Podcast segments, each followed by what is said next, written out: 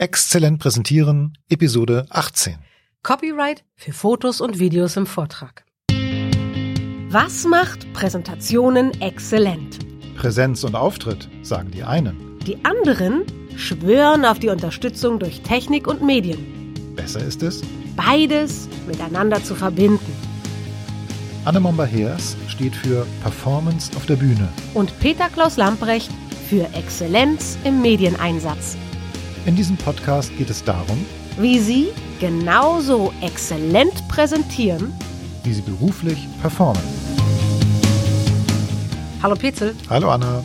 du, Ja. du Joachim hat uns eine Frage gestellt und ich finde die auch total spannend. Er hat unsere Folge über Videos und Präsentationen gehört und fand sie super und hat uns gefragt, wie das eigentlich mit dem Copyright dabei ist. Mhm. Also, das würde ich auch gerne wissen. Worauf muss ich achten, wenn ich Fotos und Videos in meine Präsentation, in meinen Vortrag einbinde? So ganz grundsätzlich. Okay. Also wenn du eigene, selbstgeschossene Fotos und selbstgedrehte Videos in deine Präsentation einbindest, hast du erstmal kein Problem. Ne, Du Okay. bist, du bist der Urheber dieser Bilder und ja, Videos. ich gemacht, ja. Hast du selbst gemacht und dann darfst du natürlich auch alles damit tun. Ne? Ah, Oder wenn, okay. wenn eben du in einer Firma arbeitest und die Firma hat einen Werbespot erstellt und die Firma hat auch die Rechte daran, diese Filme zu zeigen, dann Von allen Gesichtern zum Beispiel, auch die, die sie benutzt haben. genau, das wird ja alles dann auch von der Mhm. Agentur abgeklärt und so weiter, dann darfst du diese Filme zeigen. Okay. So. Und da merkst du schon, ich habe Urheberrecht gesagt. Ja. Das ist ein juristisches Thema. Diese Episode, liebe Hörerinnen, liebe Hörer, ist keine Rechtsberatung. Oh nein. Im Zweifel sage ich noch, lieber einen Anwalt oder die Rechtsabteilung ansprechen. Also, äh, ein Urheber darf natürlich mit seinen Bildern alles machen, aber ein Urheber kann das Nutzungsrecht übertragen. Okay. Was ist der sagen- Unterschied zwischen Urheberrecht und Nutzungsrecht? Urheberrecht kann man nicht übertragen. Das hat immer der Urheber. Es ist mein Recht, da- es ist mein Recht, das ich habe, weil ich das Ding hergestellt habe. Genau, das ist auch unveränderbar. Ja, Also der okay. Urheber hat immer das Urheberrecht. Aber er kann ein Nutzungsrecht einräumen oder übertragen. Das heißt, wenn du ein Foto machst, hast du das Urheberrecht. Wenn ich das benutze, Ja, brauchst du meine Erlaubnis. alles klar. Musst du mich fragen. Mhm. So, nun gibt es unterschiedliche Möglichkeiten. Ich kann natürlich sagen, Anna, klar, du darfst das Foto auch kommerziell zu kommerziellen Zwecken einsetzen. Ah. Ja, ich gebe dir diese CC0, diese, diese Lizenzen, die es da so gibt, ne, wo man wirklich sagen kann, ja, das ist gemeinfrei, du darfst das gerne für alles verwenden. Das ist ja Ähm, ein fieses Wort. Gemeinfrei. Gemeinfrei, ja. Es Ah, okay. gibt gemeinfreie Bilder, die können also wirklich jeder verwenden. Da gibt's dann wiederum noch ein Unterthema. Wenn jetzt nun ein Mensch auf diesem Foto zu sehen und zu erkennen ist, dann Mhm. muss man auch eine schriftliche Freigabe eigentlich haben von diesem Menschen, ja, der auf diesem Mhm. Foto zu erkennen ist, ob d- der dem zustimmt, dass das überall veröffentlicht werden darf. Also das sind dann wieder die juristischen Feinheiten, muss man sich mit befassen. Man braucht also eigentlich für alles eine schriftliche Bestätigung, dass man das Foto verwenden darf. Okay, aber es gibt auch natürlich solche Bildagenturen, ne? äh, iStock, Fotolia oder wie die alle heißen, von Adobe gibt's da auch was, die stellen dir solche Bilder ja auch gegen eine Gebühr zur Verfügung. Ah, okay. Und das heißt, du erwirbst gegen diese Gebühr eben das Nutzungsrecht zu bestimmten Zwecken. Okay. Ne? Manchmal kriegt man Bilder in einer kleinen Auflösung, so dass man sie nutzen kann, zum Beispiel für Präsentationen. Oder aber du kriegst große Dateien, also Bilder in einer großen Auflösung in Druckqualität und kannst damit zum Beispiel auch Flyer drucken oder Prospekte drucken oder was auch Und dann immer. darf ich die auch rausgeben. Dann, wenn ich, wenn ich so eine Lizenz gekauft habe, dann darf ich das drucken und darf das am Bahnhof liegen lassen. Krieg keinen z- Ärger. Zum Beispiel, aber das ist dann in der jeweiligen Lizenz oder in der Gebühr, die du bezahlst, abgegolten. Ne? Es gibt manchmal Angebote, da hast du eben nur eine kleine Gebühr zu bezahlen. Ja.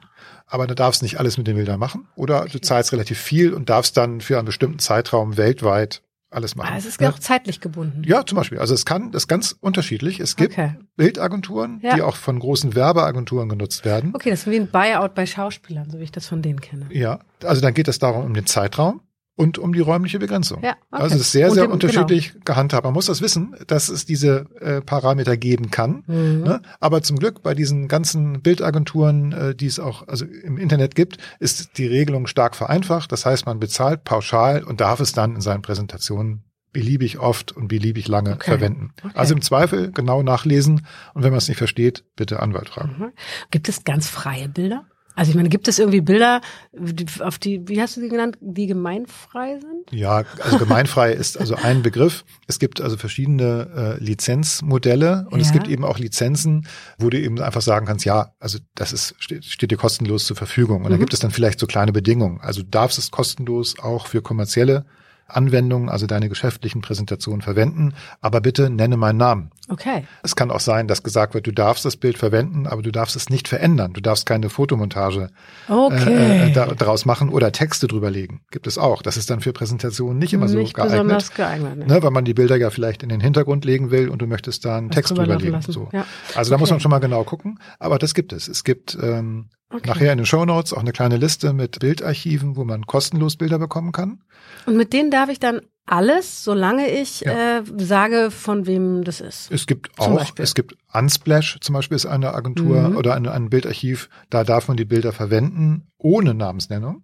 Aber sie bitten der Fairness halber natürlich darum, Okay. ja, den Namen zu erwähnen. Und es ist ja auch natürlich eine Haltungsfrage und ja auch fair zu sagen, guck mal, ich habe hier tolle Bilder auch. verwendet und Finde dann nennt ich- man den Namen. Finde ich ganz wichtig. Es ist auf jeden Fall eine Haltungsfrage. Es ist ein bisschen, ne? Ja. Wenn ich exzellent präsentieren will, sollte ich auch eine exzellente Haltung an den Tag legen. Und das meinen wir in dem Fall nicht körperlich. Ähm, aber wenn ich das dann tue, wo schreibe ich das denn dann hin bei einer Präsentation? Ja, gute Frage. Also Das finde ich jetzt aber sehr spannend. Wie ist Ja. die Lösung? Ja, also ähm, man könnte natürlich jetzt kleingedruckt im Bild irgendwo einen Copyright-Hinweis platzieren. Okay. Äh, aber wie ich ja schon bei unserer Episode mit der Fußzeile gesagt Genau. habe, bei einer Live-Präsentation achtet sowieso keiner auf dieses Kleingedruckte und es würde im Zweifel sogar auch irgendwie stören oder irritieren. Es ist vollkommen okay, auf der letzten Folie so eine Art Liste zu haben mit äh, den Bildnachweisen. Ja. Aber es ist ehrlich gesagt auch nur dann wirklich relevant, wenn man die Präsentation auch noch als Dokument, als PDF oder als Ausdruck rausgibt, dass man dann zumindest irgendwo nachlesen kann, Mhm. dieses Foto ist von jemandem ne, und der hat Mhm. mir das Nutzungsrecht eingeräumt. Geht natürlich auch in den Notizen, aber da verweise ich jetzt nochmal auf die Episode mit der Fußzeile. Okay, ich habe ich hab noch eine Frage und zwar, wie ist denn das, wenn ich in so einem ganz kleinen Kreis bin? Weiß ich nicht, ich habe in einem Unternehmen vier Leute, für die präsentiere ich, ich pitche vielleicht was. Ja. Ähm, da weiß ich doch eigentlich, das kann ich doch machen, mit was ich will, oder? Also das habe ich auch schon öfter gehört. Ne? Ist ja eine interne Veranstaltung, Genau. da kann ich doch alles nehmen. Genau. Äh, Ja, ähm, könnte man, aber da muss man sich wirklich ganz sicher sein, dass niemand petzt. Also man muss sich einfach nur mal klar machen, äh, ich darf dieses Bild, also ein, ein, ein Bild, wofür ich nicht das Nutzungsrecht habe, darf ich nicht verwenden, auch nicht im kleinen Kreis. Ja. Wie, kann denn da was rauskommen? Ich meine, die Bilder, das ist ja nicht äh, zu sehen für Also außen. ich habe schon folgende Geschichten gehört. Heute ist es manchmal üblich, dass Leute sich mit dem Smartphone ein Foto machen von der Oh, Folie, ja. die gerade auf der Leinwand Nein, gezeigt ja. werden. Ja. Und man Sie sehen das ja manchmal auch bei Twitter. Oh, ich erlebe gerade einen geilen Pitch, einen tollen Vortrag von XY und da wird dann irgendwie ein Foto von der Folie gezeigt. Und wenn da ein Bild drauf zu sehen ist, wo sehr wahrscheinlich Okay. die Rechte nicht dran sind, weil da vielleicht ein Hollywood-Star oder was auch immer dort abgebildet wird oder was auch immer, kann sein, dann kann man Pech haben, weil irgendjemand sagt, oh, das ist aber nicht in Ordnung. Mhm. Also das ist das eine Thema. Dann ist es auch oft so, man wird immer wieder gebeten, von der Präsentation, von den Präsentationsfolien Ausdrucke oder PDF-Varianten herauszugeben.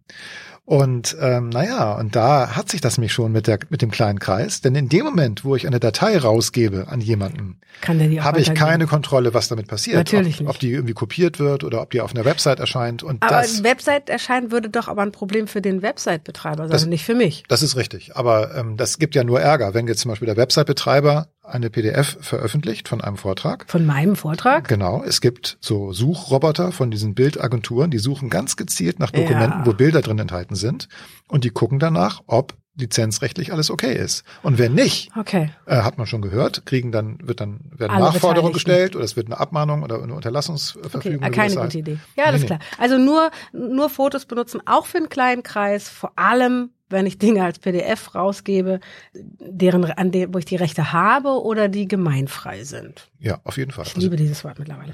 Okay. Mal, wie ist denn das bei Filmen? Also wenn ich einen YouTube-Film habe, es gibt ja so Sachen, die können, kann ich unglaublich gut an Filmen beweisen. Ja. Ähm, was mache ich denn da? Kann, kann ich die einfach benutzen? Also bei den Filmen gilt natürlich das gleiche wie bei den Fotos. Also auch dort muss man im Zweifel äh, um Erlaubnis fragen. Gerade bei Filmen ist der Aufwand ja noch größer, ne? die Herstellungskosten sind noch größer und man kann ja nicht einfach sagen, ich nehme jetzt einen Film für meine Präsentation, um etwas darzustellen äh, und ich habe nicht die Erlaubnis und nicht das Recht daran. Ja, Ich weiß, es wird gemacht und es sieht ja auch keiner und merkt ja auch keiner und es ist ja frei im Internet, wird immer gesagt, ah, gefährlich, gefährlich. Wenn man wirklich auf der sicheren Sei- Seite sein will, Okay. braucht man die schriftliche Erlaubnis, das Video verwenden zu dürfen. Okay. Ähm, und man muss gegebenenfalls auch was dafür bezahlen. Hängt vom Verwendungszweck natürlich ab und wie lange man das braucht und so weiter. Also Mhm. gleiches Thema wie bei den Agenturen. Und, und wenn ich ein, wenn ich etwas benutze, um etwas zu beweisen, Ja. ja, einen Film benutze, dem ich etwas beweisen will, gibt es dann, ich habe ich mal gehört, sowas wie eine ein Zitatrecht, Ja. also wenn ich nur eine bestimmte Zeit benutze, dann ist es nur ein Zitatrecht oder sowas. Wie war das? Also es gibt das Zitatrecht. Natürlich kann ich auch Filmszenen oder Filmausschnitte und auch Bilder zitieren, klar. Aber auch das sind ehrlich gesagt Sachen, ähm, da würde ich mich rückversichern, äh, wenn ich, das muss man mit dem Anwalt, mit der Also- Rechtsabteilung der Firma besprechen, ob das wirklich in dem Kontext, in dem ich das brauche, zulässig ist, ja also, oder nein. nehme ich mal an, ich nehme einen Film, ich nehme einen Beitrag aus einer amerikanischen Nachrichtensendung. Ja? Ja.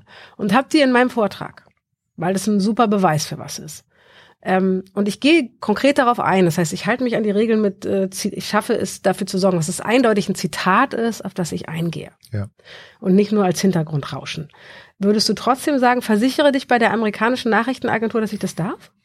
Also ich würde mich mit einem Anwalt besprechen, ob das als Zitat gilt. Aber dann ist es natürlich auch so, wenn man jetzt tatsächlich so einen Ausschnitt aus einer amerikanischen Fernsehsendung nimmt, um, was weiß ich, ein Trump-Zitat oder was auch Mhm. immer, um das zu belegen oder um zu sagen, hier, wie hat er sich da ausgedrückt und was war da die Formulierung oder was ist dieser neue Begriff, über den man gerne reden möchte. Dann ist ja die Frage, ob da tatsächlich auch irgendwie was nachkommt. Also ob da jemand sich hinstellt und sagt, Moment mal, du hättest dieses Zitat nicht verwenden dürfen. Ja, Äh, das muss man abwägen. Aber das kann man nur machen, indem man vielleicht mit einem Anwalt spricht. Wenn ich Okay. im Auftrage einer Firma diese Präsentation halte, dann tue ich immer gut daran, mich mit der Rechtsabteilung des Unternehmens abzustimmen, damit Wie ich nicht deren plötzlich, ganz genau, damit ich nicht plötzlich als Angestellter äh, etwas tue, Als was eigentlich gegen ja. die ähm, Mhm. Compliance-Regeln der, des Unternehmens verstößt. Das ist auch ein wichtiger Punkt. Ne? Es ist ja nicht nur das, ob ich gegen grundsätzlich internationales Gesetz verstoße, Ja, sondern ja. auch die Compliance-Regeln eines Unternehmens sind Genau, dabei nicht also das unwichtig. geht dann gar nicht nur um die eigene Haltung, sondern Nein. auch um die Haltung des Unternehmens, ganz klar. Okay, gut. Ja, haben wir. Haben wir. Das, liebe Hörerinnen, liebe Hörer, war keine Rechtsberatung. Dennoch sollte klar geworden sein, was du mit Bildern oder Videos in Präsentationen machen darfst und was besser nicht. Im Zweifel stimme dich bitte mit der Rechtsabteilung oder mit einem Anwalt, mit einer Anwältin deines Vertrauens ab. Oder noch besser, fotografiere die Bilder einfach selbst. Danke, lieber Joachim, für diese Frage. Wir hoffen, wir konnten dir einen guten Überblick zu dem Thema verschaffen. Wir freuen uns über all eure Reaktionen. Bitte lasst nicht nach. Stellt uns Fragen, schlagt uns Themen vor. damit wir euch darin unterstützen können, die Bühne zu rocken. Schreibt uns per E-Mail oder in einem Kommentar unter dieser Episode auf exzellentpräsentieren.de. Tschüss. Tschüss! Wir haben einen Plan Wir sind Anna Momba-Hers. und Peter Klaus Lamprecht. Uns verbindet eine langjährige Freundschaft und ein gemeinsames Ziel. Ihnen die Chance zu bieten, nicht nur souverän und besser als alle anderen zu präsentieren, sondern exzellent zu präsentieren. Bleiben Sie dran, abonnieren Sie den Podcast und wir hätten noch eine Bitte an Sie. empfehlen Sie uns weiter, indem Sie eine Bewertung auf iTunes oder Apple Music geben. Dankeschön.